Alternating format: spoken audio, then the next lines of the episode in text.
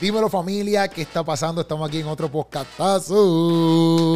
Oye, jueves tras jueves. Ustedes saben cómo es a las 5 pm, ustedes siempre están activos escuchándonos o viéndonos a través de YouTube o escuchándonos a través de Spotify, Apple Podcast o cualquier plataforma de audio podcast que tú tengas. Eh, familia, importante que te suscribas al canal de YouTube. Eso es importante, que tú le des follow. Es importante que tú estés al día con todo lo que nosotros estamos haciendo. Es importante y dando a la campanita. Eso es importante, pero gracias porque aunque no estés suscrito o suscrita, Sabemos que estás aquí porque nos aman.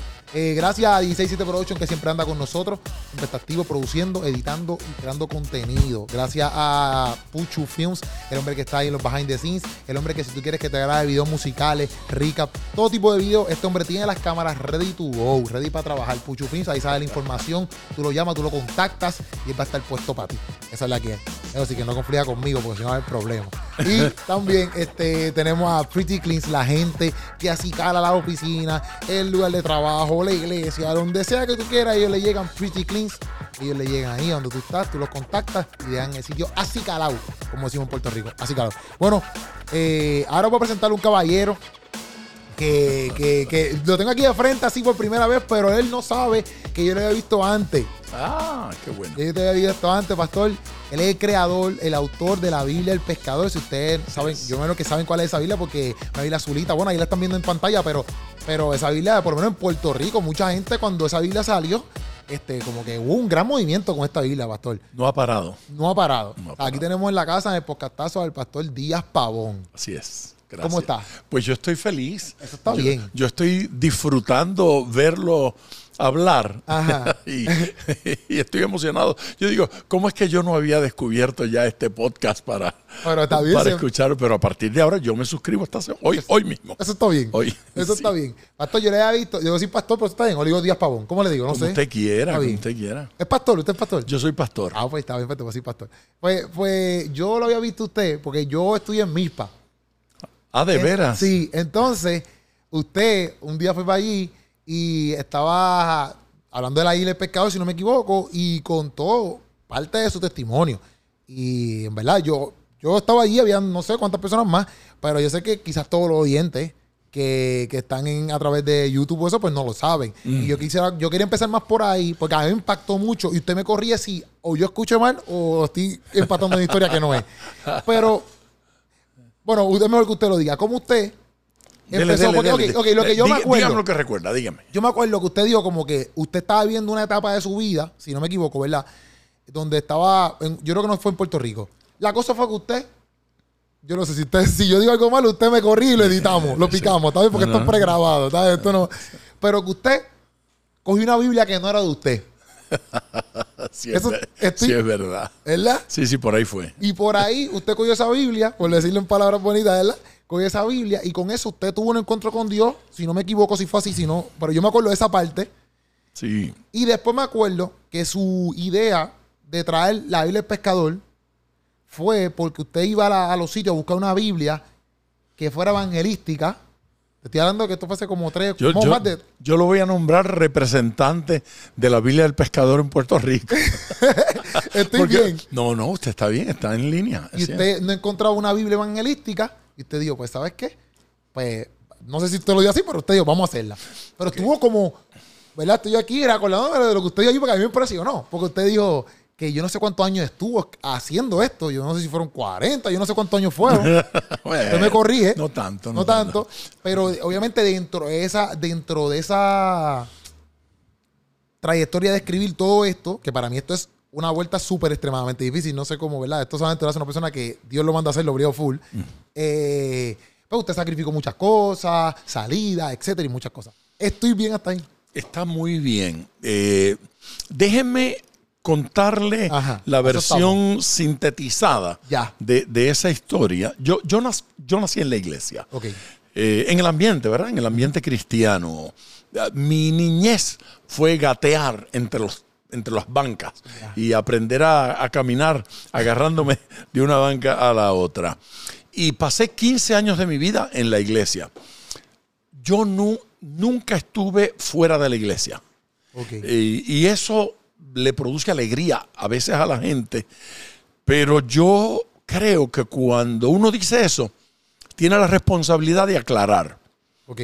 Eh, pasar toda la vida en la iglesia, lo único que significa es que yo cometí todos los pecados en la iglesia. Ya. Sí. Eso es bueno. Sí, porque hay gente que se va de la iglesia cuando peca. Yo no, yo perseveré. Ok.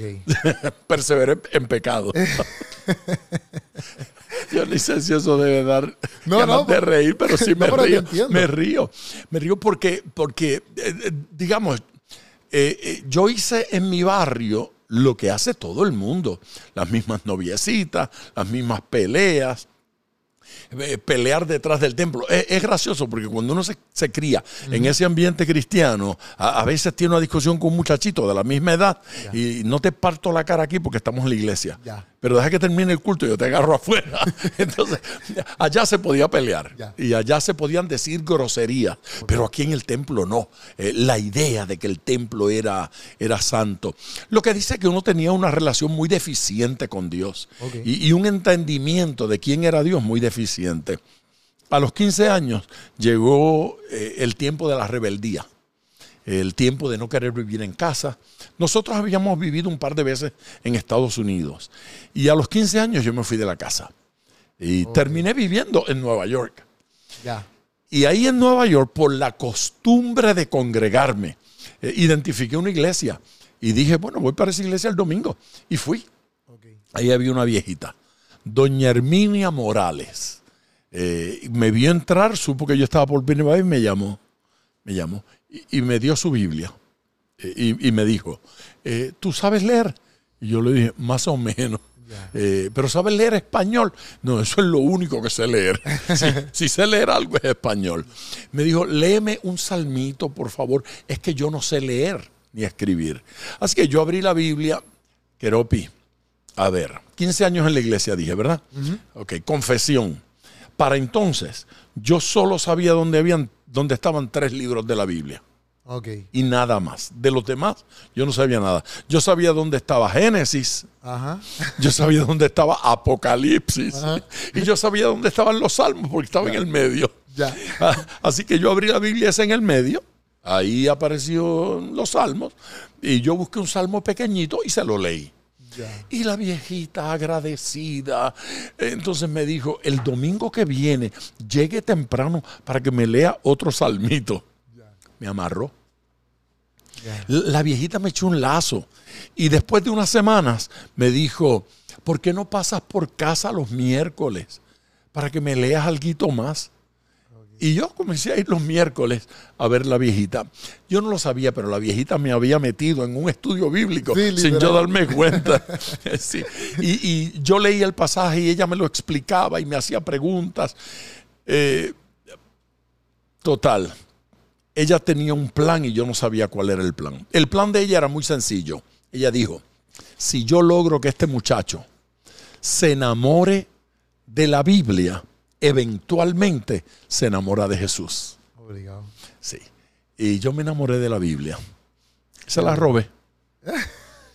Eso es- yo no quería decirlo así, pero yo me acuerdo de eso. que usted No, sí, yo le tumbé la Biblia a la viejita. Yo, yo- eso, es, eso es para llorar, eso es para uno. Pero yo le pedí perdón a Dios.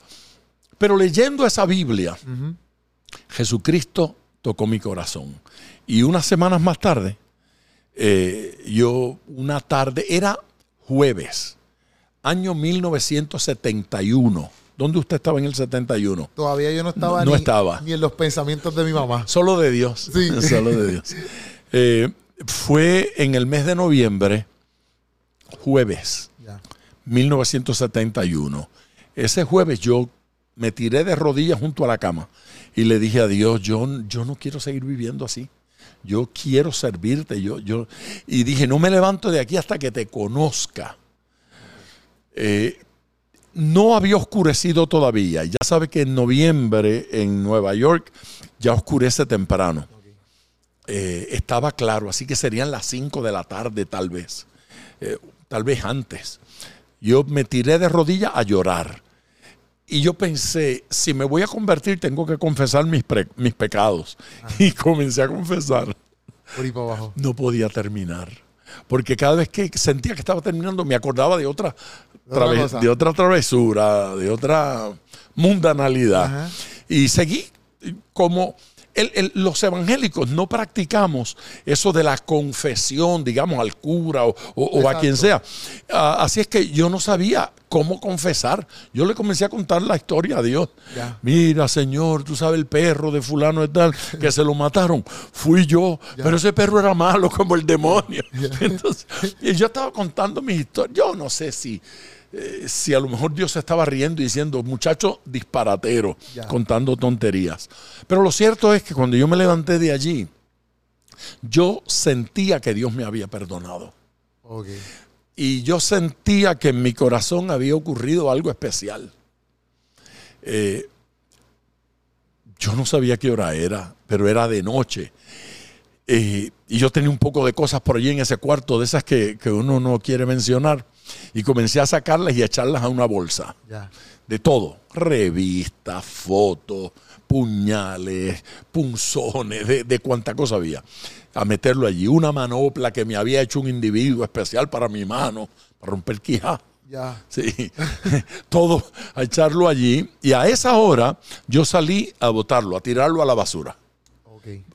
Y ropa. Esto que dice no sé qué aquí, Ah, aquello que ok. y a, a tirar. Y yo no me voy a poner esta indecencia nunca más en mi vida. Y yo lo tiré todo. Y cuando entré, eran como las doce y pico de la noche. Y decía, ¿cómo yo he pasado tantas horas ahí de rodillas? Eh, yo era salvo y lo sabía. Y al otro día estaba en la escuela y estaba, fui a donde todos mis panas a, a contarle lo que había pasado. Y todo el mundo eh, decía lo mismo. Pero si tú eras de la religión, sí, pero no eras salvo. Ya. Pero tú ibas a la iglesia, sí, pero no, Cristo no está. Ahora Jesús entró a mi corazón y, y desde ese día los muchachos comenzaron a acompañarme, algunos, al- a, la, a la- a la escuela. Eh, yo no sabía qué debía suceder a partir de ese momento. Lo que yo sabía era que yo quería estar metido en la iglesia día y noche. Ya. Así que ya sabes que después del jueves viene él. Viernes. Claro, entonces yo fui el viernes a la iglesia. Ajá. Sí, era culto de damas. Y ya. Era culto de jóvenes. En esa iglesia no habían jóvenes, habían como tres o cuatro muchachos. Culto de damas.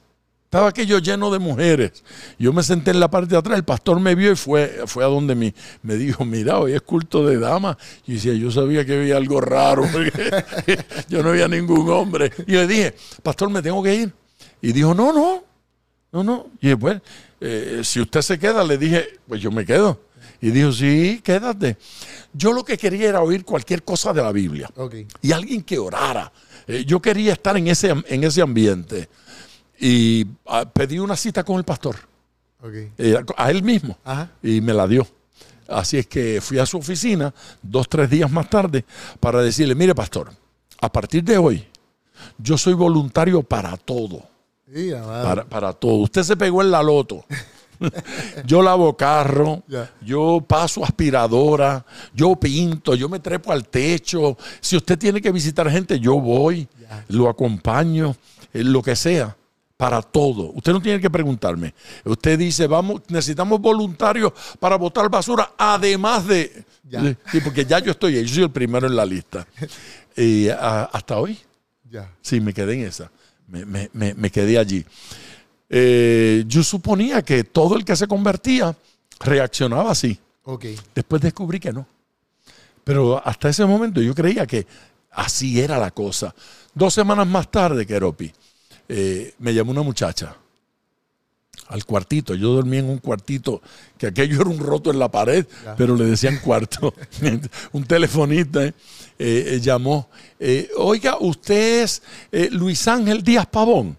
Le digo, sí, ¿cómo usted sabe ese montón de apellidos? no, porque me dijeron que usted tiene un testimonio bien bonito. Yo dije, no, la engañaron. Yo tengo el peor testimonio, el peor de todos los testimonios. Eh, No me dijeron que es muy lindo. Le dije, no, no. Mire, yo llevo 15 años la- en la iglesia y hace dos semanas me convertí. Ya. Pasé la vida en la iglesia sin ser salvo. No, eso no es un buen testimonio, le dije. Y ella dijo, sí, eso es un buen testimonio. Porque mi iglesia está llena de jóvenes así. Así es que yo quiero que usted venga el viernes próximo a contar su testimonio. ¿Y cómo uno cuenta el testimonio? Yo no sabía cómo contar el testimonio. Pero fui. Fui. Y se convirtió en un grupo de jóvenes. se convirtieron varios. Varios de ellos perseveran hasta el día de hoy. Ok. Yo tenía 15, tengo 66, cumplo ahora 67. Y muchos de esos jóvenes, cincuenta y pico de años atrás, eh, están por ahí dando, eh, sí, sí, sirviéndole al Señor. Y, y de allí comenzaron las invitaciones. Eso era en el, en el 71, Ok. 70, 71. En el 73 comenzaron las campañas evangelísticas. Y igual comenzaron sin yo saber por qué. Una invitación loca a unirse cinco o seis iglesias para una campaña decía conmigo. Y entonces me presentan y dicen, el evangelista internacional. internacional. Ni evangelista ni internacional. Ni, a ver, ni interbarrial. Eso era, eso era. Internada, eso nada. Era una locura. Pero yo que se convirtió gente. Ok. Oramos por los enfermos. Se sanaron enfermos. Yo era el más sorprendido. Yo decía, ¿será verdad que se sanó? Es un cuento. Sí, sí, sí. Pero era verdad. Dios estaba sanando, sanando gente. Y eso siguió creciendo. Y no ha parado hasta el día de hoy. Eh, así que yo no, yo no comencé a predicar porque tuve un llamado especial de Dios. A, a- a veces la gente quiere que yo cuente mi llamado. Y yo digo, hazme otra pregunta. Porque yo ni sé si me llamaron o no me llamaron. Yo lo que sé es que me pidieron que predicara y yo prediqué. En- Entonces me invitaron a otro lugar y yo también fui y prediqué. Y pues eso sigue sucediendo a- a- hasta el día de hoy. Pero usted no tuvo un llamado especial de Dios. A lo mejor sí, pero no me di cuenta. Eh, eh, yo no recuerdo. Triste porque a mí me encantaría poder decir hoy, yo entré al cuarto y había una luz que resplandecía. Nunca. No pasó, eso no pasó. Pero se han convertido decenas de miles de personas. Sí, partía de la pasión también. Partía de, obviamente, como te estaban llamando, pues tú lo hacías porque estabas apasionado, estabas enamorado por Dios. Keropi hasta hoy, Sí, sí, sí. hasta hoy, Sí, pues, sí. eh, ¿qué más se supone que uno haga? Eh, tuve un amigo, digo tuve porque está en el cielo, eh, T.L. Osborne, T.L. Osborne, un- un evangelista, un hombre extraordinario, que acostumbraba a decir, the need is a call, la necesidad es un llamado. Ya. Él decía, usted no tiene que ser llamado, usted tiene que suplir una necesidad. Es decir, ahí se cayó una viejita y usted la levanta. Usted no dice, voy a orar para ver si Dios me da testimonio de que la debo levantar. Se murió la vieja. usted se, se va- se agacha y la agarra y, y la levanta. Y ese señor tiene hambre y usted le da una hamburguesa, un hot dog, lo que, Lo lo que pueda. lo- lo que sea, Ajá. sí, lo que pueda, lo que pueda, es verdad. es verdad, lo que pueda. Eh, porque la necesidad es un llamado. Ajá. Eh, Entonces hay una vida necesitada de salvación y, y usted se acerca a ella y le ministra y le predica y se convierte. Y una iglesia dice, eh, quiero que venga a predicarme tres días. Y uno dice, déjame mirar la agenda. Y si estoy disponible, voy para allá. Exacto. Voy para allá. Y si se pone carnal, pues entonces le dice, esto vale 500 dólares la noche. y hay que cobrarte porque hay que bregar. Pero no, Dios no me ha permitido hasta el día de hoy llegar allí. Ya. A mí me encantaría cobrar. Ya. No es que soy buena gente. Ya. Eh, A mí me gustaría cobrar por estar aquí. ¿Cuánto usted paga porque yo hable aquí una hora? Le voy a pagar un ojo. dice. Eh, eh, Keropi, pero pues Dios me habló. Y, y eso sí yo puedo decir, Dios me habló. Y me dijo, cuando te inviten a predicar, nunca preguntes cuántos miembros tiene la iglesia, Ok. Ni cuánto te van a dar de ofrenda. A donde te abra la puerta, allí vas a ir. Eso Dios se lo dijo. Dios me lo dijo. Entonces, ¿Cómo- pero ¿cómo así? ¿Cómo, Pues- cómo Dios se lo dijo? sí, yo estoy tratando de que no me lo haya dicho, Ya. pero me lo dijo. Ya. Eh, le voy a contar la experiencia. Ujú. Le voy a contar la experiencia. Eh, eh, teníamos muchas invitaciones Ya. y comenzó gente a decirme cosas como, yo creo que es una cosa así como que estás rankeado, te están invitando de todas partes. Eh, no puedes dejar que te abusen con esas ofrendas insignificantes. Eh, tienes que darte a respetar. Y comencé a escuchar cosas de esa naturaleza. Y, y comencé a preguntarme si era verdad eso, si yo eh, tenía que prestar atención a eso, pero yo no sentía, yo no sentía. Y pasaron dos cosas. Una, yo estaba en mi casa orando y me pareció que al corazón llegaban esas palabras que le dije. Eh, cuando te envíe, no preguntarás cuánta ofrenda deben dar ni cuántos miembros tiene la iglesia. Eso fue lo que yo sentí. No pasó nada más. Solo que unos días más tarde, unas semanas más tarde, yo estaba predicando en Panamá. Una serie de campañas en Panamá. Ahí había un pastor de apellido White. Se apellidaba White, él era jamaiquino, negro de piel.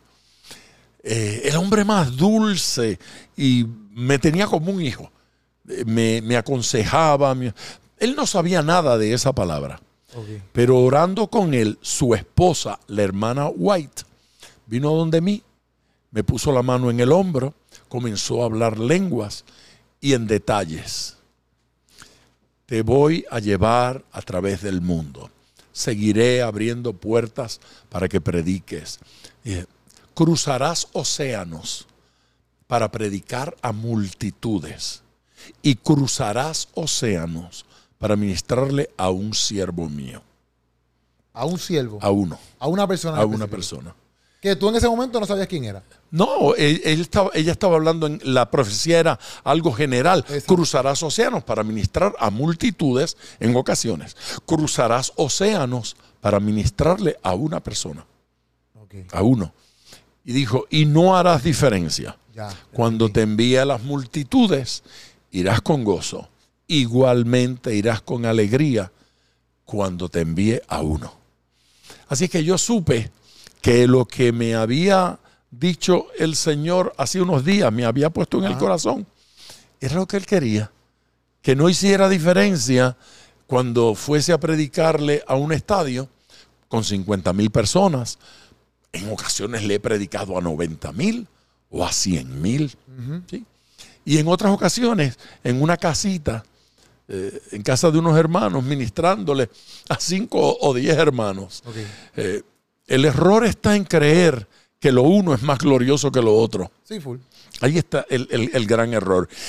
Y el gran error consiste en creer que en un lugar Dios se va a manifestar con mayor poder que en otro. Yo, yo he estado en lugares con dos o tres personas donde han ocurrido cosas tan extraordinarias que me han marcado para el resto de mi vida y he estado en lugares con dos o tres mil personas que la reunión no me pareció que fue gloriosa. No, no, me pareció que fue maravillosa. Así que no depende de la cantidad de gente, depende de esa manifestación del Señor. Dios mm, se mantuvo eh, haciendo ese tipo de cosas. En el 84 yo estaba en Costa Rica y en Costa Rica mi Biblia se mojó, yo biznaba. Yo estaba en, la, en, el, ruedo de, toreo, la plaza, esas plazas de toro, no tenía techo y yo biznaba. Mi Biblia se mojó. Al otro día, en la mañana, mi Biblia no abría, se había pegado, estaba esponjada. Así que le dije a uno de los pastores que se llama Chico Rojas, eh, le dije, Rojas, necesito comprar una Biblia. Yo, yo, te, yo te presto una. No, no, no. Yo la compro y, así la tengo y la, marco. Fuimos a una librería, la librería metodista. Una señora muy amable me atendió. Y camino de esa librería se me, vino a la mente, tal vez exista una Biblia eh, útil para la evangelización, con respuesta a las preguntas que se hacen los inconversos. Bueno, llegué, vi las Biblias que tenían, le pregunté a la señora, ¿tienen una Biblia para evangelizar? Eh, la historia, eh, resumiéndola, finalmente no había nada y, compré una Biblia cualquiera. La que más me gustó, voy saliendo y la señora caminó conmigo hasta la puerta y me hizo dos preguntas. La primera fue, ¿usted es el que está predicando ¿Usted es el Díaz Pavón que está predicando aquí en la Plaza de Toro? Sí, soy yo. Ay, me lo hubiera dicho. Yo no sé si eso significa que había descuento para. o me le iba a regalar de pronto. me lo perdí por bobo. Eh, y la segunda pregunta fue: dígame, ¿qué debe tener una Biblia como esa que usted está buscando? Ok. Yo no sé, yo no tengo la menor idea, le dije. Yo, yo acabo de pensar en eso. Yo, yo no tengo la menor Pero la pregunta, ¿qué debe tener una Biblia para evangelizar? Se me grabó. Ya. Esa noche no, pude, no podía dormir. Daba vueltas en la cama. Eh, eh, ¿Qué debe tener una Biblia para evangelizar? ¿Qué debe tener una Biblia? Salí de la cama, agarré un- una libreta que tenía y un bolígrafo y escribí la pregunta bien grande. ¿Qué debe tener una Biblia? Y comencé a contestar esa misma noche. Así que no, yo no estaba haciendo una Biblia. Yo estaba respondiendo a la pregunta. Y escribí, debe tener una sección de apologética. Apologética es la defensa de la verdad ante las doctrinas falsas. ¿Cómo responderle a los espiritistas que dicen que me habló un muerto? Eh, ¿Cómo respondo eso? Las doctrinas, las doctrinas del Islam, las doctrinas del budismo. Bueno, lo primero que tenía que hacer era averiguar cuáles eran las doctrinas de esa gente, porque yo no las conocía. Y que Ah, trabajo. Sí, así es que a comprar libros de ellos para enterarme de qué creen y poder ir respondiendo.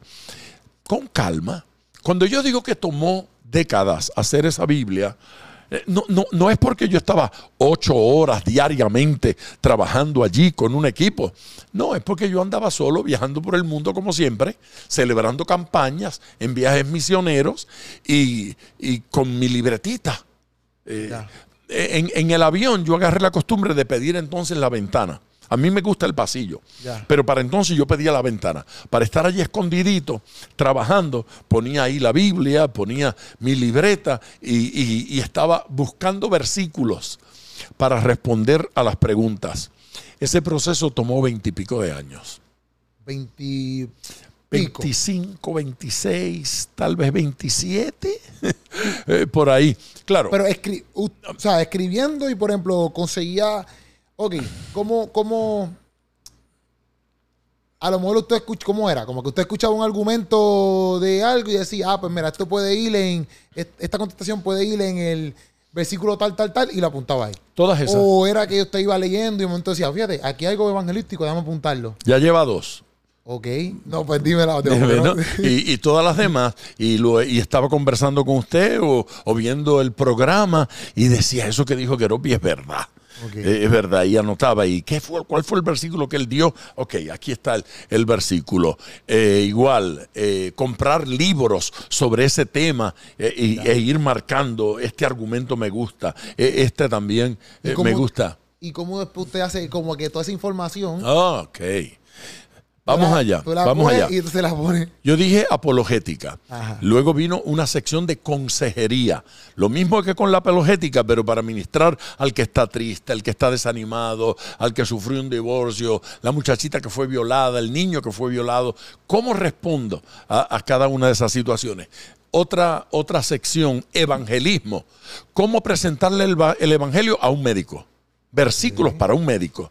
¿Cómo presentarle el evangelio a un policía? Versículos a un atleta. Versículos para un eh, atleta. ¿Cómo presentarle el evangelio a una mujer? A un niño. A un joven. A un viejo. ¿Cómo presentarle el evangelio a un deambulante? O a un millonario. Eh, etcétera, buscar versículos específicos que, que- que la gente conecte. Eh, Por ejemplo, Keropi, si, si yo le digo a, a un juez, esto, mire señor juez, eh, déjeme leerle un versículo de la Biblia. El tipo pone cara de aburrimiento. Este bobo pastor me quiere empujar a mí un versículo religioso. Ajá. Pero si yo le digo, juez, eh, hay un juez en la Biblia que escribe un libro muy interesante y los argumentos de ese juez me parecen tan apropiados para usted. Y él dice, un juez. En la Biblia escriben jueces. Sí, varios. No uno, más de uno. O yo no sabía que en la Biblia escribían jueces. Sí. A, a un abogado. Eh, hay un abogado en la Biblia que escribe acerca de este tema, le voy a regalar este versículo. Entonces, ese abogado se interesa. Cuando, cuando usted le dice a un médico, uno de los evangelios lo escribió un médico como usted. Eh, me gustaría que viera el enfoque que este médico, no que este hermano da, sino que este médico Ajá. da a- a- acerca de su pregunta. Yo comencé a hacer eso, ¿eh? a decirle al agricultor, en la Biblia escriben agricultores, de verdad, y al pescador, en la Biblia escriben pescadores, y al religioso, un religioso en la Biblia dice eh, tal cosa. A- a- así es que buscar ángulos, versículos apropiados para responder a cada una de esas cosas. Pero yo debo aclarar esto. Fueron tantos los días de desánimo que a lo mejor fue que por eso que me tomó tanto tiempo. En verdad, pero ¿por qué? Sí, pues por todo, eh, porque no encontraba la respuesta a cierta pregunta, porque no encontraba un versículo que, que- que yo sintiera que respondía realmente a eso. Ese tiempo no existía, bueno, no sé, pero no estaba en tanta la tecnología que era como que ahora tú puedes. Pues al principio no, Ajá. no, pero habían concordancias. Yo buscaba en Ah, concordancias y tengo muchos amigos inteligentes. Ya. No todo el mundo es tan bruto como yo. yo- hay tipos inteligentes. Y entonces yo, yo los consultaba. Eh, pero había cosas que no me salían y más de una vez la puse. Y, y, por ejemplo, eh, eh, eso, eso de escuchar a los fracasados es un peligro. Ok. Eso es un peligro. Usted Pero ¿cómo que así fracasado? bueno, pues imagínese usted, usted se encuentra un tipo que eh, estaba haciendo un podcast Ajá. y no se lo escuchaba a nadie y era un desastre y un día que usted no anda muy up, Ajá. se lo encuentra y le dice, Keropi, deja esa basura, eso no deja nada. Y entonces si usted escucha al fracasado, eh, él solo le va a enseñar a fracasar. Ok. Vea, el, el- el- el que se acaba de divorciar quiere que usted se divorcie. Usted le dice, estoy teniendo problemas con, con- con- con- mi esposa y, y él le dice, ponle un se vende, brother. Porque el que fracasa solo puede compartir su fracaso. Entonces, alguien que trató de hacer alguna cosa y no pudo, eh, se acercaba y el comentario era, tú te vas a volver loco con eso. Ok. No, no sigas en esa vaina. Pero yo estaba decidido a trabajar en el proyecto y si no lo lograba y si veía que me estaba muriendo, meterlo en un sobre y decir, alguien lo va a tomar aquí donde está y lo va a continuar. Yo pensé muchas veces que no lo iba a terminar, que, que no, que no iba a lograrlo. Pero fue avanzando y pues llegó el punto que yo sentía que eso estaba casi, casi, casi listo. Sí, faltaba poco. Pero y en ese faltaba poco, no faltaba tan poco como yo creía. Pero mire una cosa que sucedió. Yo le dije que comencé en el 84, ¿verdad? Ajá. Ok, en el 94, Diez años después. 10 años después, yo compré mi primer laptop. Ok. Teníamos computadora en la oficina, Ajá. pero yo no tenía un laptop. Ya. compré un laptop. Una NEC 75. Eso es una cosa así como que prehistórica. Sí, sí, yo, Next no lo escucho. Ok. Pues en aquel, en aquel momento era la maravilla. Ya. Entonces, ahora agarrar esas libretas y comenzar a pasarlo acá. O sea, todo lo, todas las ideas, todos los textos, organizarlo. Porque Sí. la libreta usted lo tiene organizado o lo tenía como que. Eh, de todo un poco, todo un sí. poquito. Sí, es que, es que es tan difícil porque en el laptop, si me venía una idea, podía ir y ponerla allá. Exacto. Pero en la libreta no. En la libreta hay que ponerla aquí con una marca de que esto va para allá. Exacto. Sí, y eso era un desastre. Y ahora comenzar a meter las cosas. Eh, descubrir ese laptop, aprender a manejarlo más o menos. Yo no sé, eso fue como una revelación divina. Eso, yo, yo estaba todo emocionado. Yo decía, mira qué cosa, no hay que borrar. Uno lo mueve y lo pone acá. No, esto es una maravilla. Eso de copy and paste. Eso, eso lo inventó Dios. Eso tiene que haber sido un ángel que le habló a esta gente. Yo usaba una máquina de escribir y cada vez que escribía algo malo, bota la hoja y ponle otra hoja, porque borrando se daña el papel. Bueno, pero a- a- así es que descubrir el laptop fue una cosa. Ustedes no, porque cuando ustedes nacieron ya los habían inventado. Pero cuando yo fui a la universidad, la computadora era más grande que este estudio.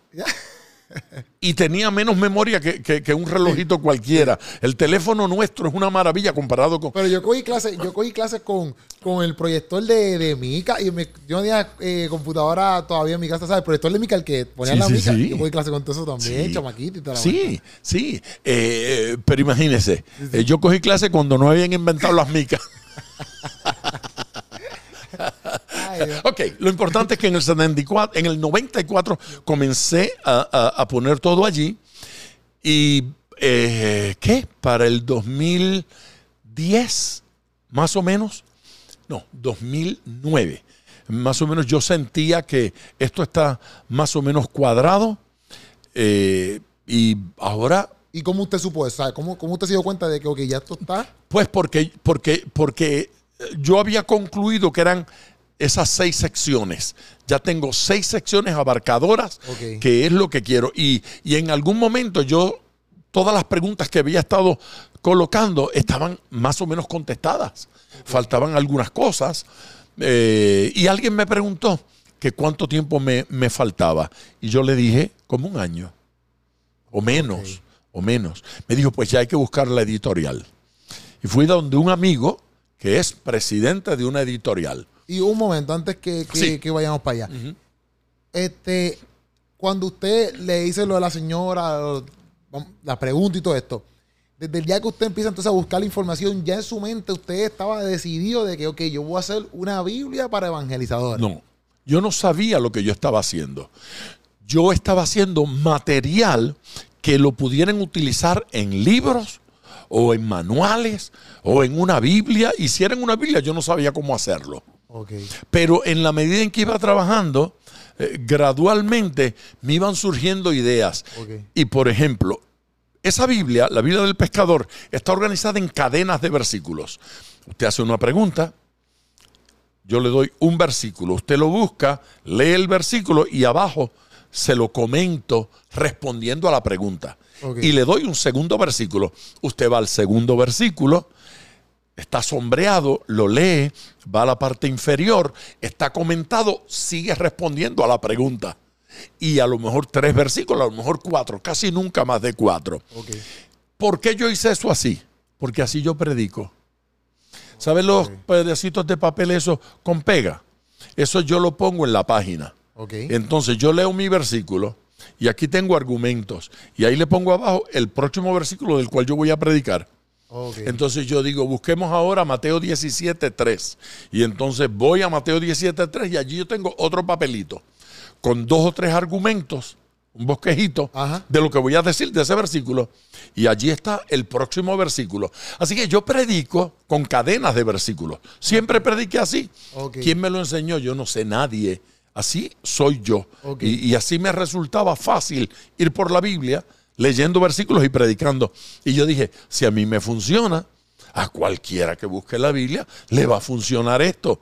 Así es que cadenas de versículos en la misma Biblia respondiendo la pregunta que usted tiene. Usted dice, estoy deprimido, voy allí, consejería, depresión. Y bajo depresión hace varias preguntas. Depresión por esto, depresión por aquello, depresión por lo otro. Cada una de ellas las respondo con cadenas de versículos. De esa forma. Eso fue creciendo eh, y llegamos al, al punto donde necesitamos una editorial que lo publicara. Yo no tenía una idea de cuánto valía publicar una Biblia. Y yo no tenía, Es mucho. Sí, mucha plata. Nada más que el- el- la diagramación costó 50 mil dólares.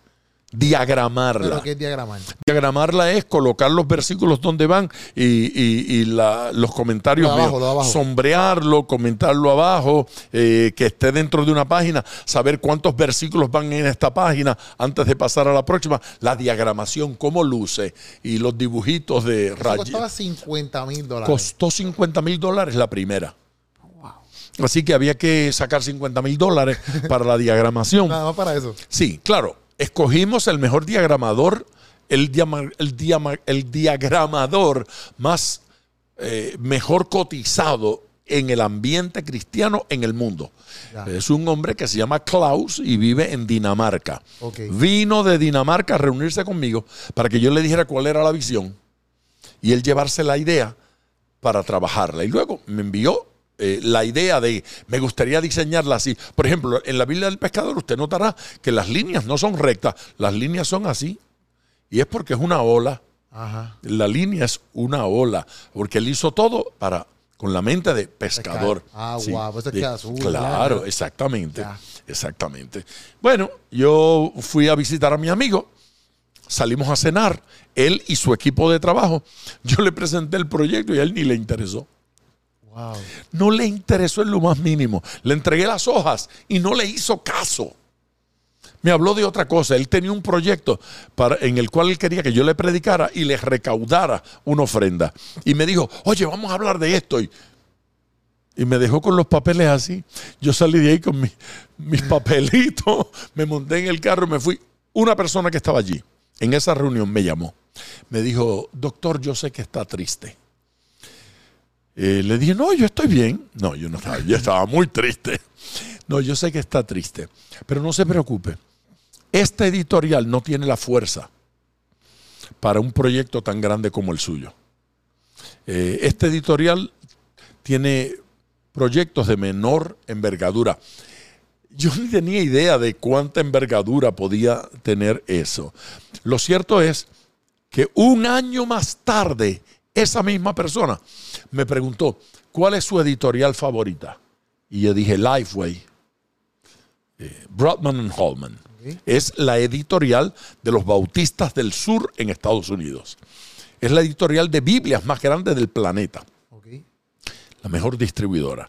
Yo dije Lifeway. Y ella dijo, vamos a hacerlo con Lifeway. Yo le consigo la reunión. Para resumir, me consiguió la reunión. Yo no hablé 10 minutos. Ni tenía un papel. Yo fui sin nada, desanimado. A esta gente no le va a interesar esto, no le va a interesar. Así que me senté allí, el señor James Cook. Eh, comencé a, explicarle el trabajo que hemos estado haciendo es esto y le dije lo que a usted eh, son cadenas de versículos respondiendo a las preguntas bla bla bla el hombre me miró me interrumpió como a los 10 minutos y dijo me interesa ese proyecto yo quiero ser su editor Ya madre. yo no sabía qué contestar. ¿Qué, contesto? ¿Qué, qué uno dice? Entonces yo dije, ok, perfecto. Y él dijo, eh, deme dos semanas para hacerle una oferta concreta. Ok, me levanté, le di la mano y me fui. Y después dije, yo no le di el teléfono. Yo no le di la dirección. Yo ni siquiera sé si él sabe mi nombre. Pero sí, él lo averiguó rápido y, y dos semanas más tarde eh, me dijo, me llamó y me dijo, no tengo la oferta para usted todavía. Yo quiero que usted vuele a Nashville, que es donde ellos están, y, y el staff aquí completo de la editorial quiere reunirse con usted para discutir el proyecto. Así que volé allá y me reuní con 40 individuos. 38, 42, 40 y algo. Ahí estaban. Y todos tenían preguntas. Y yo estuve contestando preguntas como tres horas Eh, y explicando. Y lo próximo fue, el proyecto es nuestro, vamos a darle adelante. Mayo del 2013 fue el lanzamiento. Estamos en el 23 y estamos en el mes de mayo, ¿verdad? sí, Pues acabamos de cumplir 10 años. 10 años. 10 años. Y ha sido la Biblia más vendida en todos esos 10 años. Ya se tradujo al portugués, una Biblia hecha aquí en, De Puerto en Rico. Puerto aquí, Sí. ¿tú me Cuando, usted, entiendes? cuando usted abre, cu- cuando usted abre el libro de los Salmos, dice coquí. Sí. Sí. Huele al yunque. ¿Y ya, ya ¿Cómo es traducida qué? Al portugués. Ya se tradujo al portugués. Al portugués en tres versiones. Ok. Al inglés en dos versiones. Ok. Y en español en tres versiones. Qué brutal. Entonces, pero toda esta, que esto es súper brutal.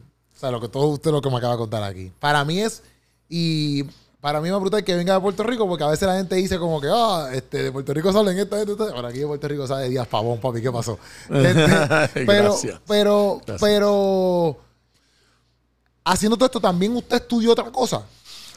Porque, por ejemplo, Yo- tengo una mención ahí como que es doctor, pero no decir que es doctor porque a lo mejor le decían así o porque realmente tú tienes un doctorado en Sí. algo aparte. Sí, ¿me sí, sí, sí. Es verdad, yo, yo conocí a un señor que se llama Pastor. Ya. Y sí, y sí, Ese es el nombre. así, es el nombre. Sí, bueno, yo fui al seminario teológico. Ya. Yo fui al, fui al instituto y luego fui al, al seminario. Ok. Así, yo soy graduado de Cornell University. Ok, o sea que, don- o sea, estudiando también, usted estaba ya preparando todo esto. Sí, yo, yo, mi, a ver, mi primer doctorado es Ajá. una cosa así como Frankenstein. Ok. Eh, esto, yo estudié dos años aquí, eh, luego hice otro año por correspondencia, luego eh, eh, me dieron life credits y luego tomé exámenes y luego... Así es como Frankenstein. Tiene cora- Sí, de, de- de- de nueve cadáveres Ya. formaron uno. Ya. Esto, sí, es difícil uno estar viajando, dando campañas, pero a mí me gusta estudiar. Yo, yo disfruto estudiar. Así que yo me he mantenido en, en- en- en esa, en esa dinámica Pero usted todo siempre, el tiempo. mala que interrumpa, usted siempre estudió eh, Teología. teología. Bueno, yo estudié trabajo social en la Interamericana. Ok. ¿sí? Y el último año eh, me fui de viaje y todavía me están esperando Ah, para tener. Pero esos créditos me sirvieron para mi primer bachillerato en teología. Ok, ya, ya, ya. Un año más y terminé mi bachillerato y luego. Ah, duro, duro, Yo tengo duro, una maestría en educación. Perfecto, perfecto. Sí. perfecto. Sí, yo pregunto porque ah, obviamente como no lo mencionábamos después del siguiente, pero hizo una Biblia así, este, estaba en la casa y la hizo. Este, No. Pero usted tiene su estudio. Este, ok, pero entonces partiendo de todo eso, ¿verdad? Que hace, hace la vi, hace la vida del pescador, me imagino que obviamente en su mente sí estaba a hacerla, pero tampoco a lo mejor, no, no, yo no, no se imagino que se iba a vender un millón de copias por ahí para abajo. No, yo, yo estaba seguro que no se iba a vender. Ya. Yo tenía una fe tremenda de que no se iba a vender. Ya. Si me, Digo, ahí se quedó. si me hubiesen preguntado, yo dije, yo la voy a hacer porque hay que hacerla. Ok. Eh, la, la realidad es que yo me reuní con mi esposa y conversé con ella y le dije, yo no tengo dinero. El único dinero que tenemos es lo poquito que tenemos ahorrado y la casa. Ya. Eh, ¿Tú crees, le pregunto, que debemos poner la casa en garantía para hacer la Biblia? Y Estrellita me preguntó, si tú no haces la Biblia, ¿tú serías feliz? Y yo dije, no, no. Si, no, si yo no hago esa Biblia, yo, yo voy a morirme con un vacío. Y me dijo, bueno, entonces no hay nada que discutir. Empeña la casa, saca el dinero de ahí y, y dale. Entonces yo comencé a considerar tomar un préstamo contra la casa para hacer la inversión para el lanzamiento de la Biblia. Y en eso es que surge lo de. Lifeway. Lo de Lifeway. Estrellita se reúne conmigo y, y me dijo, eh, yo creo que si tú haces el préstamo, eh, mandarías a hacer cuántas Biblias. Y nos dimos cuenta que como con 300 y pico mil dólares hacíamos como 10 mil Biblias máximo. Eh, ella dijo, dentro de un año, tú habrás regalado las 10 mil Biblias. Y yo le dije, ¿por qué? Y dice, porque yo te conozco. Cada vez que alguien te pide una Biblia, se la vas a regalar. Y cuando un pastor te diga que necesita 20 Biblias, se la vas a regalar. Y cuando vayas en un viaje misionero, las que lleves las vas a regalar. Y dentro de un año a ti no te va a quedar una sola Biblia y vamos a deber los 300 mil dólares. Y entonces, ¿cómo los pagamos? y ella tenía razón. Ella como siempre. Como, como siempre. Ella tenía la razón. Entonces yo, yo, yo dije, "Es verdad. Entonces dijo, dale la Biblia a esa editorial. Pásale los derechos a ellos y que te den una regalía o cualquier cosa. Y decidimos donar la regalía ¿Cómo de así? la Biblia. Bueno, porque yo pensé, eh, si Keropi me llama para hacer un programa y yo hablo de la Biblia del pescador, va a haber allá un poco de gente diciendo que bien vende el tipo ese. Seguramente el Rolls Royce de él lo tiene que pagar y tiene que vender Biblias del pescador. Y van a pensar que la única razón por la que yo hablo de la Biblia del pescador es porque gano dinero de ella. Así que le dije a Estrellita, para yo poder eh, hablar de esa Biblia con libertad, yo no puedo recibir dinero de ella. Eso es como conflicto de intereses. Voy a estar predicando porque me dan ofrenda. Si no, no predico. Si me dan buenas ofrendas, predico con mayor entusiasmo. Y si le aumentas un poquito, hasta profetizo. Ya. Sería terrible, ¿verdad? Ese predicador no sirve. Entonces yo dije, eh, cada vez que alguien piense, Pavón se está haciendo rico con esa Biblia, yo quiero que esté mintiendo. Yo, yo quiero que esté mintiendo. así que decidí hacerlos mentirosos y le donamos al ministerio. Nosotros sostenemos varios hogares para niños huérfanos y un hogar para adictos a drogas. Eh, y, con ese es el dinero que se gana. Bueno. se supone que ese es el dinero que se se lo- sí, Pero entonces, ¿verdad? Yo quiero preguntarle esto porque yo estoy aquí pues, eh, pensativo, ¿verdad? Y usted me y con esto está pregrabado. Siempre digo esto, si acaso está pregrabado, si no lo editamos. Pero entonces, ¿cómo usted se sustenta? Porque, por ejemplo, si usted no, si usted lo llaman para, viajar- para ir para diferentes lugares, que eso puede requerir viajar. Y usted no cobra por eso. La Biblia está vendiendo y usted no cobra. Vamos a ponerlo así. O si quizás cobra no sé cuánto, no sé, pero me hizo que no. no, no, se cobra, pero yo no recibo dinero. Eh, la Biblia, Lifeway, eh, no, no, no regala las Biblias. No exacto, exacto, exacto. Eh, pero la Pero- Biblia se vende. Sí, sí. Pero los autores tienen derecho de autor. Esos derechos de autor que me, que me envían a mí, ya los pusimos directos a una cuenta del ministerio para ese propósito. Exacto. Nosotros hemos regalado 10 miles de Biblias a lugares de necesidad. Ya. Por ejemplo, los presos en Puerto Rico. Ajá. Nosotros colocamos 13 mil Biblias aquí. Wow. 13 mil. Eso es más de un contenedor de Biblias. Eh, se han colocado más de 55, 60 mil Biblias en Cuba que no las pueden pagar, que hay que regalarlas. Eh, en, en cárceles en Estados Unidos, cárceles en la República Dominicana. Yo hace unos meses llegué de la República Dominicana de colocar Biblias en las cárceles. Cárceles de hombres, de mujeres. Visitamos como siete cárceles colocando Biblias del pescador. Pues es gratis. El confinado no puede pagarla. Sí, sí. Así que eh, eh, yo trabajo en eso. Esa es mi pasión. Ahora, su pregunta es, ¿cómo pago mi casa? Exacto, ¿cómo, cómo usted paga su casa, su, su- todo lo que usted tiene que pagar, Ok. la luz, el agua, de su carrito, lo que sea. Ok. Sustentar a sus hijos, por ejemplo, que tiene hijos. Dos preguntas. O comentario eh, integrado. Esto, yo le dije que la Biblia, el lanzamiento fue en el 2013. ¿Usted piensa que yo iba a vivir de la Biblia de ahí No, para no, atrás? no, no, no. Ok, entonces yo sigo viviendo. Eh, vivía antes de la Biblia, vivo hoy y yo tengo un buen jefe y es un jefe que paga bien. Eh, mi, mi Señor no nos ha desamparado. Keropi, cuando el Señor comenzó a trabajar en mi vida para enseñarme que Él era mi sustento, Dios hizo cosas milagrosas para que yo supiera que Él era mi sustento. Comentario así ligerito. Yo fui a una ciudad a predicar y el pastor me dio 25 dólares de ofrenda. Yo me había gastado más de eso en gasolina más había comido por el camino, etcétera. Me dio 25 dólares. Yo salí de ahí pensando, ¿qué es esto? Porque este hombre, si recogió una ofrenda para mí, solo me dio 25 dólares. Dos billetes de 10 y uno de 5. Eh, salí y cuando salía del lugar, estoy resumiendo, yo tenía un van, un- una guagua de esas van, eh, y me di cuenta que estaba casi sin gasolina. Eh, ¿qué hago? ¿Cómo le hago? Recordé un amigo que se llama Víctor, que vive cerca, y dije, voy a ir a casa de Víctor. Y fui a casa de Víctor. Las luces estaban encendidas, yo dije, gloria a Dios, porque dije, si están apagadas, yo me estaciono aquí frente a la casa y aquí duermo. Y por la mañana le pido 20 pesos prestados a mi amigo Víctor. Me estacioné frente a la casa, esto hace muchos años, 40 años tal vez. Eh, estaba encendida y cuando me estaba estacionando, él salió. Pastor, ¿cómo está? Le digo, yo bien, feliz de verte, Víctor. Entre para acá, pastor. Eh, y llama a la esposa, no recuerdo ahora mismo el nombre, fulana. Ella sale y, y él le dice, ¿de quién estaba hablando yo ahora mismo? Y ella dice, del pastor. ¿Y qué te estaba diciendo? Que el Señor te había dicho que una ofrenda que tienes ahí se la tenías que dar a él. Y él tenía un sobre con 450 dólares en efectivo de una ofrenda que me estaba esperando para darme.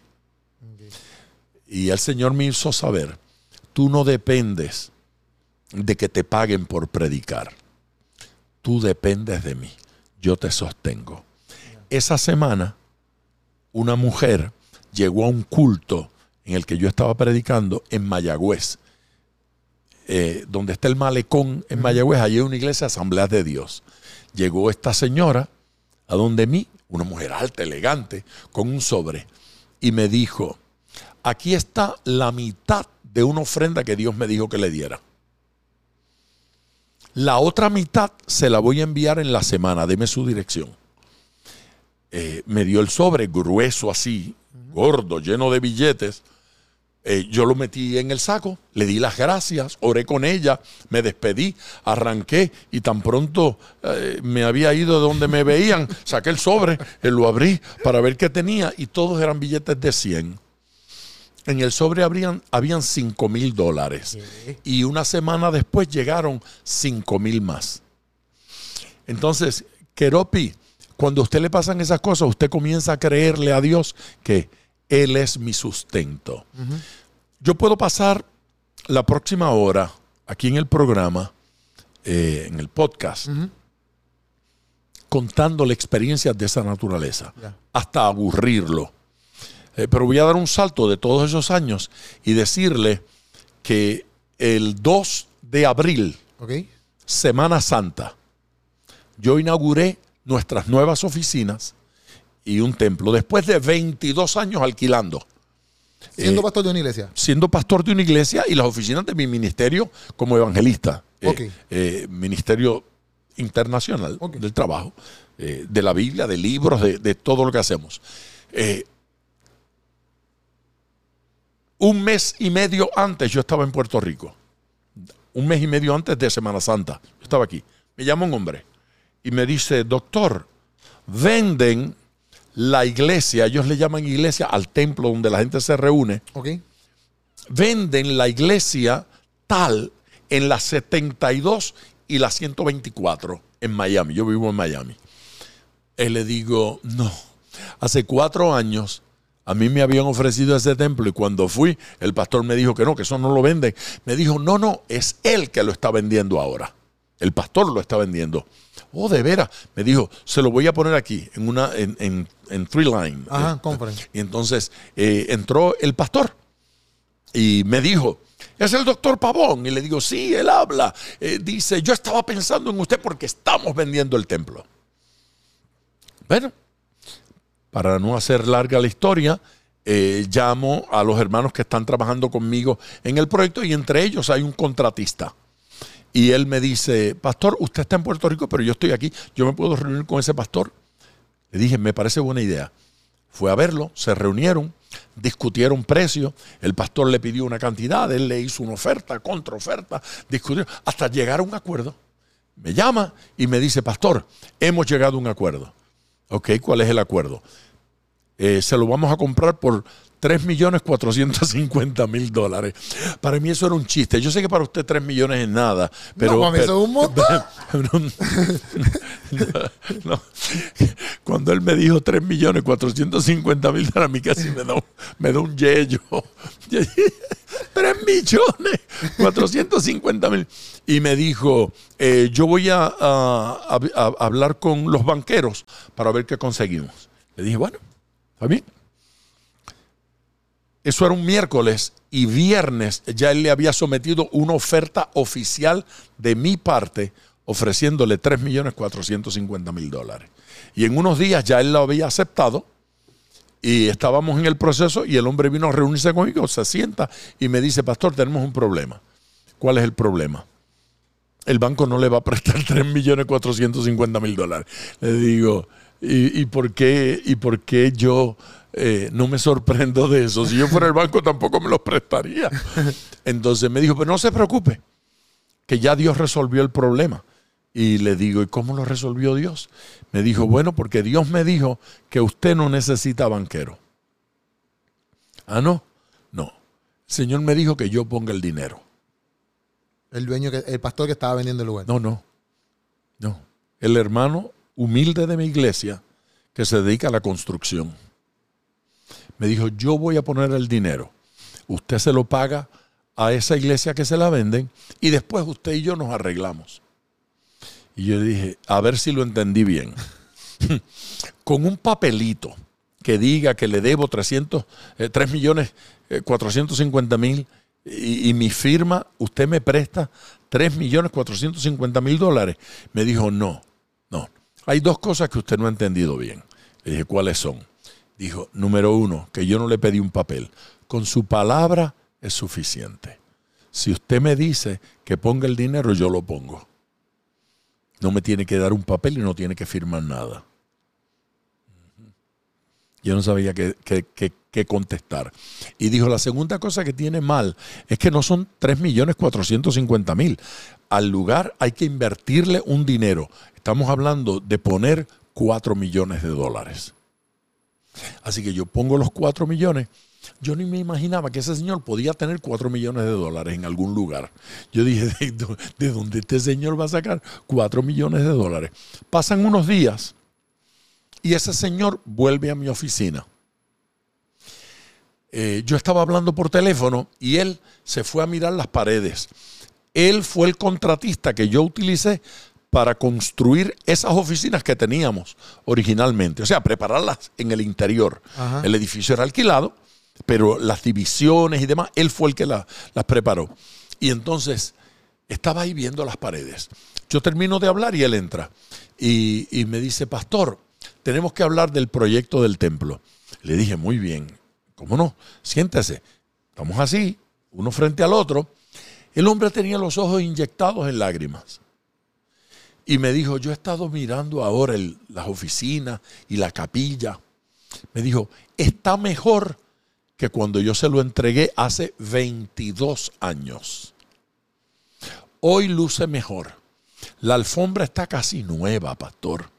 Las paredes están intactas. Aquí no hay un huequito ni una mancha.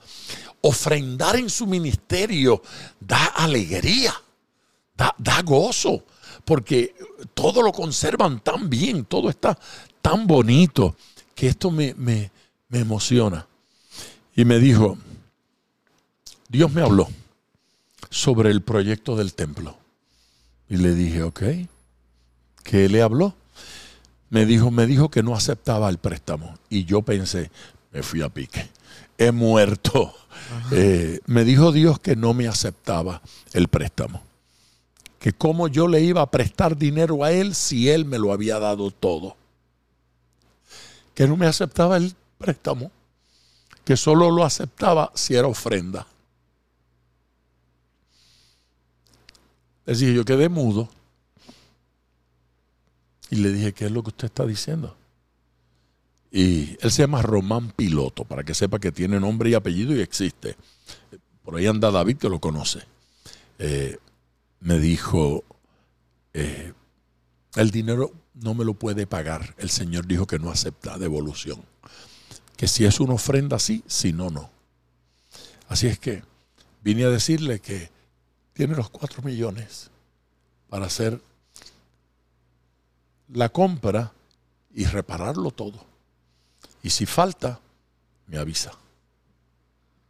Que tú me dices. Vete para afuera. Y tío, tú te falto aquí. Sí. Eh, cuando Dios dice, yo te sostengo, es porque Él nos sostiene. Eh, esto, cuando el Señor dice, yo sostengo mi obra, eh, yo pago, yo, yo la financio, es porque Él lo hace. Entonces, no, tenemos que ir adelante con lo que Dios quiere. Y, se acabó. En verdad, esto es sorprendente. Yo estoy sorprendido aquí. yo, se lo pregunto porque también, obviamente, dentro de, nuestro, dentro de lo que nosotros vivimos, a veces es diferente. Por ejemplo, yo conozco muchos predicadores que que cobran por predicar. O sea, al principio usted ha dicho como que eso no está bien, ¿verdad? No, sé yo no dije eso. Vamos a aclarar esto, vamos a aclarar esto. Yo no dije que eso no está bien. para lo que Dios le dijo a usted. Para lo que Dios me dijo a mí, ¿ves? Esto, eh, yo no predico así, en un t-shirt. Pero usted no debe predicar así. Ya. Eh, porque esto a usted le queda feo. sí, yo no me dejaría el pelo así. Usted dijo que yo le podía hacer preguntas y yo estoy loco por preguntarle cómo rayos se hace esa vaina que usted tiene ahí en, en, el pelo. Yo quiero que me lo explique en algún momento. Esto, eh, eh, eh, a, mí me parece que a usted eso le queda de, maravilla. Yo estoy enamorado de esa cosa. eso está de show. Gracias. Pero yo no me lo hago ni a tiro. Gracias. entonces, si yo, si usted me oye a mí diciendo esto no, yo no me puedo dejar crecer el cabello o yo no me puedo conectar esas cosas que usted se conecta. Yo no estoy diciendo que eso está malo. Yo no me dejaría su, su barbita, sí, su chivita, pero yo lo veo a usted que se la rasca y se la acomoda y yo digo, esa chivita está cool. Eso está bien, pero, pero no para mí. Eh, eh, hay, hay, cosas que Dios me ha dicho, no. Eh, esto no lo vas a hacer. Y yo sé que es a mí que me lo dijo. Yo no se lo puedo imponer a otro. El, el, el, uno de los mayores problemas que tenemos en la iglesia es que un pastor diga, el Señor me ha dicho que al entrar a este templo me quite los zapatos. Eso se lo dijo a Moisés, eh, quita el calzado de tu pie porque el lugar que pisas es santo. Pero eso no significa que todo el que pase por allí se tiene que quitar los zapatos. Eso fue un asunto entre Dios y Moisés. Eh, no es entre Dios y yo. Yo no me quito los zapatos. Moisés sí. Moisés se los quitó. Eh, así es que lo, personal, lo que Dios me dice a mí, es para mí. Dios me dijo a mí, a ti yo te sostengo. Ya. El Señor me dijo a mí, tú no cobras. Ojo, eso no significa que no, que no recibo ofrendas. Y eso tampoco significa que invitarme ahora, después de este programa, para entonces decir, vente para acá un mes a predicarnos y no te voy a pagar porque tú no tienes que... Esto, porque yo no voy a ir. Porque yo no le voy a auspiciar la vagabundería a nadie y la irresponsabilidad. Y es posible, eh, Keropi, que yo vaya a un lugar y el pastor eh, me dé una ofrenda miserable y cuando me llame la próxima vez yo no vaya. Y no voy no porque yo quiero dinero, sino porque yo no le puedo auspiciar esa irresponsabilidad y esa viveza a, ese individuo. Me, explico. Me explico. Bueno, así que no, yo recibo ofrendas y buenas ofrendas. Eh, y a veces son ofrendas pequeñitas y Dios viene por otro lado y, nos suple. Eh, nosotros acabamos de entregar el lugar que alquilamos por 22 años y eran unos chinos. Y en la despedida, ese chino dijo, ustedes han sido mi mejor cliente. El mejor. Es la primera vez que alguien está 22 años sin atrasarse una sola vez. Nunca nos atrasamos. Eh, es la, primera vez que el lugar me lo entregan mucho mejor que como yo se lo entregué a ustedes. Eh, en mejor estado, todo reparado, eh, tres aires acondicionados, dos nuevos puestos por nosotros, uno viejito, pero los otros dos nuevos todo en mejor estado. Eh, yo le dije a mi hijo que trabaja conmigo, eh, eso es dar testimonio del Señor. Entonces el chino dijo, yo tengo shopping centers como este en varias ciudades. En cualquiera de ellos, donde ustedes necesiten un espacio, ya está aprobado. Es de ustedes. entonces, eh, esa es la idea. Eh, eh, testimonio. Yo nunca me he atrasado en la luz, ni en un pago de un préstamo, ni de, ni de la casa, ni de nada, porque yo le dije al Señor, yo no tengo problema ninguno de hacer exactamente todo lo que usted diga, pero eh, si yo paso calamidades en el campo misionero o en cualquier... Está bien, no, no hay problema. En lo personal, no hay problema. Usted es el jefe. Yo hago lo que usted quiera. Pero lo que yo no puedo es que eh, irme a predicar y dejar la casa sin pagar. Yo no puedo irme a predicar y pensar que mis hijos pasen hambre. Yo no puedo irme a predicar y pensar que mi esposa está en escasez. Entonces yo no voy a predicar. Yo me largo a trabajar y a sostener a mi familia, que es lo que hay que hacer. Pero del, otro lado, eh, debo decir que Dios nunca ha permitido que tengamos escasez. Dios nunca ha permitido que me atrase en, un pago, en, ninguna cosa. Hemos estado el día antes sin el dinero. Y ese día Dios ha hecho provisión. Y otra vez, puedo contar muchas historias de esa naturaleza. Dios ha sido bueno. No, yo- y yo se lo pregunto porque ya estamos ahí. Este, yo, yo tengo Ya nos están- mía, porque es que yo, eh, yo sigo por ahí para abajo, pero yo tengo, che- yo soy chepo curiosidad. Ya, ya, ya, ya nos están diciendo que nos callemos. Yo no sé, yo no sé, pero ya mismo, yo, pero no, yo, yo se lo pregunto todo esto porque usualmente en este podcast nosotros sí hemos hablado de cómo los artistas, por ejemplo, músicos, yoga o comedia, nos sustentamos. A veces en el mundo cristiano es, es difícil porque quizás las iglesias te invitan, entonces pues no te quieren pagar lo que uno pide por, por el arte, por decirlo así. Entonces pues es difícil. Y como usted estaba diciendo eso, pues yo quería aclararlo, decía, diante, eh, este, cómo lo puede hacer, ¿me entiendes? Porque obviamente uno puede escucharlo y los que lo escuchan dicen, diante, pero yo pienso que tendrían las mismas dudas en el sentido de que... Si yo fuera ¿y cómo comediante, yo- y- si yo fuera comediante, Ajá. yo cobraba. Sí, sí, sí. Sí. Eh, y, y a mí no me molesta, yo soy pastor, a mí no me molesta cuando yo llamo a un cantante o a un predicador y me dices tanto por presentación. Yo, yo no tengo ningún problema, Eh, yo se lo pago si puedo. Sí, sí, Eh, entiendo, eh, yo, yo llamo a Geropi, Geropi, yo quiero hacer un, un evento aquí en la iglesia, en nuestro templo cabe tanta gente, eh, es así, ¿cuánto me cobra? Ya. Y usted me dice, le cobro tanto. Y yo digo, no, no puedo, es mucho. Entiendo. Ah, Ahí no puedo llegar, Keropi. Eh, pero vamos a dejarlo hasta que crezcamos un poquito más y a lo mejor ahí sí lo, lo invito. Eh, así que yo no tengo problema ninguno en que alguien me cobre, Ya. pero tampoco me tiembla el pulso para decirle, no, ahí no puedo llegar. Sí, sí. Ah, Ahí no puedo. Yo No, no, entiendo eso. Y, y, te- y por eso te preguntaba, porque me dio curiosidad, porque yo decía, ya entré, obviamente vivir del ministerio y a ese pensar que usted, que Dios se lo dejó claro a usted, que este, a veces es difícil. Hoy en día, este, tú le dices, a mucha gente tú le traes ese tema y te dicen, no, papi, tú eres loco, ¿me entiendes? Como que eso, Sí. pero, pero puedo entender, ¿verdad? Lo que usted dice y por eso quería como que aclararlo. Y también, obviamente, veo que usted tiene adicional del libro, pues estudió y yo no, usted solamente no creo que viva de predicar, se- se- es pastor, pero tiene otras cosas adicionales a eso. No. Predica, predica solamente. Pues perfecto. Que, que yo lo que digo eso, como que a lo mejor hay personas que lo pueden escuchar y dicen, antes pues yo voy a hacer esto, pero también es eso mismo. Tienes que saber lo que Dios te está diciendo a ti como persona y entender qué es lo que Dios te está mandando a hacer. Hay, hay una diferencia, Keropi, entre eh, ser un ministro. Eh, otra cosa es ser un comediante que es cristiano. Eh, Hay, hay una diferencia. Porque si, si yo digo que lo que yo hablo es ministración, entonces la ley que aplica es aquella que dice, dad de gracia lo que has recibido de gracia. Ya. Eh, no me cobraron por mi salvación. Porque yo le voy a cobrar a alguien por la salvación de él. Yo, yo no lo voy a hacer. Yo no lo voy a hacer porque, porque no. Porque, porque como cuestión de principio. Ahora, eh, si yo le digo a usted, voy a dar unas conferencias, voy a dar clases, eh, voy, voy a dar unas charlas y estas charlas se implica, eh, en- se incurre en estos gastos eh, y la promoción es así, etcétera, y debemos levantar alguna cosa, eh, yo le digo, el curso que vamos a dar de una semana vale tanto. Exacto. Val- Vale tanto. Y eso me parece muy correcto. Eh, pero cuando hablamos de evangelizar, eh, yo no puedo pararme en la esquina y decirle a una persona, ¿usted es salvo? Eh, no, Eh, yo le quiero predicar, pero el mensaje le vale 50 dólares. Entiendo. Pero usted puede ser salvo cuando yo termine de predicar. El tipo me da una bofeta y mandarme a volar. entiendo. Me, me- me- me- hago entender. Sí, me, sí, me- sí. me explico. Esto.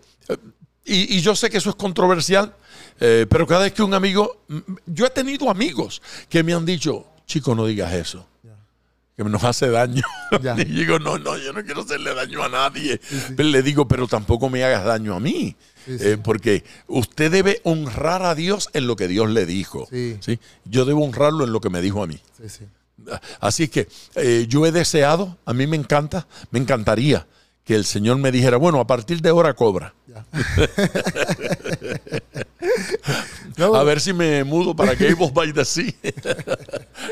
Pero te entiendo, pastor, Sí, sí, te entiendo. No, y en verdad está brutal todo lo que, ¿verdad? Todo lo que hemos contado aquí, hemos, hemos hecho briefings, ¿verdad? De lo que Dios ha hecho en su vida. Este, y me parece impresionante. Y me parece también impresionante que, que venga de Puerto Rico obligado y que, y que la gente vea que realmente, si uno se apasiona por lo que Dios pone en su corazón, uno puede, y como ustedes, y como ese refrán que decía, como que donde hay necesidad, Sí, ¿sabes? hazlo. es un llamado. O sea, yo pienso que muchas cosas que nosotros hacemos, a veces, yo digo, entre quizás yo no oré tanto por esto, para ver si hacía el podcast o no hacía el podcast, pero realmente yo sentía que hacía falta. Ya. ¿Me entiendes? Y pues por eso fue que lo hicimos. Sea, eh, muchas cosas que nosotros hacemos, a veces yo lo hago porque yo veo que está la necesidad. Y quizás no, no soy el más que voy rápido ahí como que Dios lo hago no lo hago, porque ya yo sentí, pienso yo de parte de Dios, como que, por ejemplo, cuando nosotros hicimos el, eh, eh, eh, todos, todos los podcasts, eso, yo sentí literalmente que Dios me dijo, yo miraba, ¿verdad? Decía, Dios, pero ¿por qué? Así mismo con la Biblia, como que, Dios, pues no existe, no existe como que esto en acá, o yo no lo veo tan frecuente. Y, y así mismo en mi corazón fue como que, hazlo tú. Eso es. Y yo, pues está bien, pues lo hago yo. Eso es. ¿Me entiendes? Y lo que se viene a la mano a hacer, hazlo con todo el corazón, con, con todo el deseo. Y hágalo de calidad y hágalo eh, eh, con- en buen ambiente, en buena atmósfera y bendigamos. Y, y si al Señor no le gusta, que me detenga. Ya. Que me diga ya, para, para, para, para, para la, la cosa esa. Vamos para otro lado. sí. Perfecto. Ahí estamos con el pastor Díaz Pavón Así en la es. casa. Este fue el podcastazo con todos ustedes. Oye, eh, bueno, ¿cómo, ¿cómo te pueden buscar en, en las redes sociales? Llamen a Keropi. No hay, no hay redes sociales. No, no, yo voy a decir, yo voy a decir esto. Keropi es mi representante en Puerto Rico. Keropi, yo, yo hago un. A ver, es algo así como un podcast Ajá. también. Perfecto, eh, versión de viejito. Ya, ya. eh, de 55 segundos. En verdad. Se llama Viva la Biblia. Viva la Biblia. Y hablo 55 segundos. Sale todas las mañanas. Lo, lo- lo- lo- disparamos todas las mañanas. Eh, así que quien me quiere oír, para que no tenga que oír tanto como hoy, eh, 55 segundos, viva la Biblia. Eh, está en mi canal, eh, Díaz Pavón. Eh, Pavón. Pastor Díaz Pavón. Pero en canal que YouTube. Eh, Sí, en YouTube, exactamente. En YouTube, usted busca Pastor Díaz Pavón, ahí aparece mi carita. Es cuando único la puede tocar. Ya. Le golpea, se abre y, y le ofrece ahí, eh, viva la Biblia. Duro. Ahí, se suscribe y todas las mañanas, de lunes a viernes, le entra esa capsulita. Eso es como una multivitamina. Eh, Yo- yo lo voy a chequear, yo lo voy a un- chequear. una- tiene que suscribirse. Sí, yo voy sí. a suscribir acá y. Yo voy a suscribir. Lo perfecto. lo perfecto. Eh, entonces, pues ahí eh, sale, sale, es un micromensaje. Está bien. A veces leo un versículo, a veces simplemente hago un comentario eh, y son 55 segundos.